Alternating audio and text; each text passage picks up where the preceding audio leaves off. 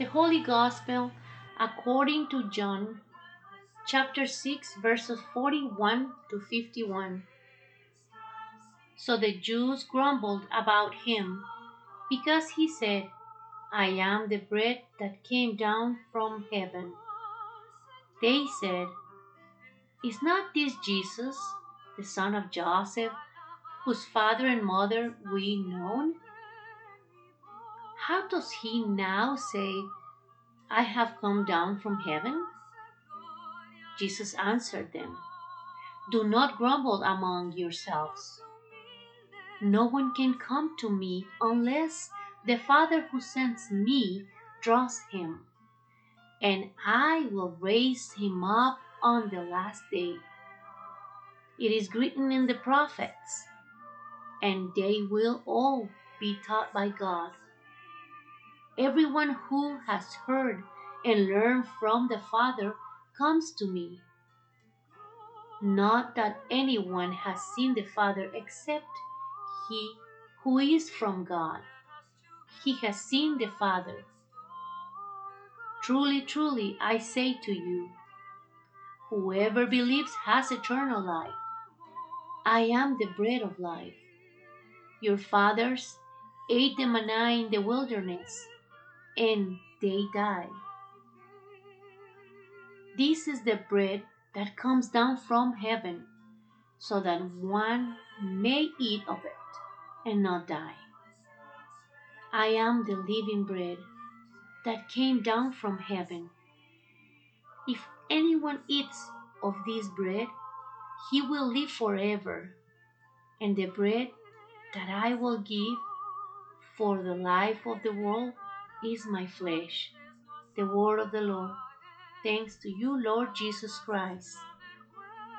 Brothers and sisters, the profound and holy mystery of faith is embraced by this gospel.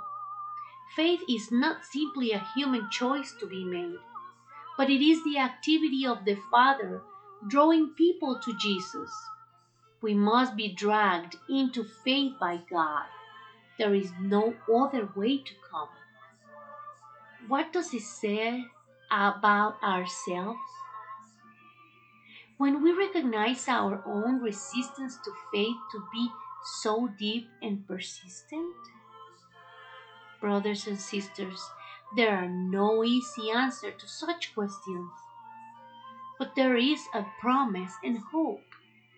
Even to the grumblers, Jesus comes as the bread of life, opening our eyes and hearts to new possibilities.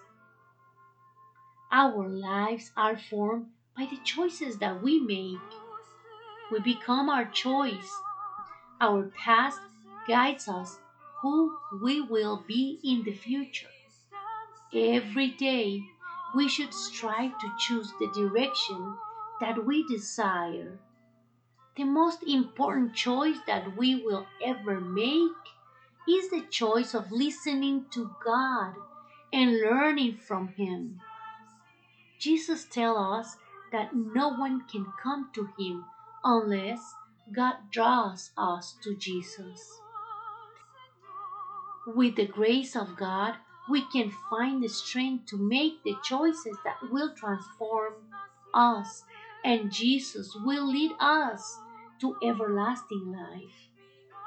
Brothers and sisters, in the Catholic Church, we are blessed to have the holy sacraments, and one of the most valued or important sacrament is the Holy Communion because we participate on the feast of the Lord. Every Mass that is celebrated offers us the body and the blood of our Lord Jesus Christ. We must go to Mass and participate with humble hearts to become His disciples, to learn from God's teaching, to be reunited in the grace of the Lord with Jesus and His Father. so one day we can have the everlasting life that Jesus planned with his Father for us.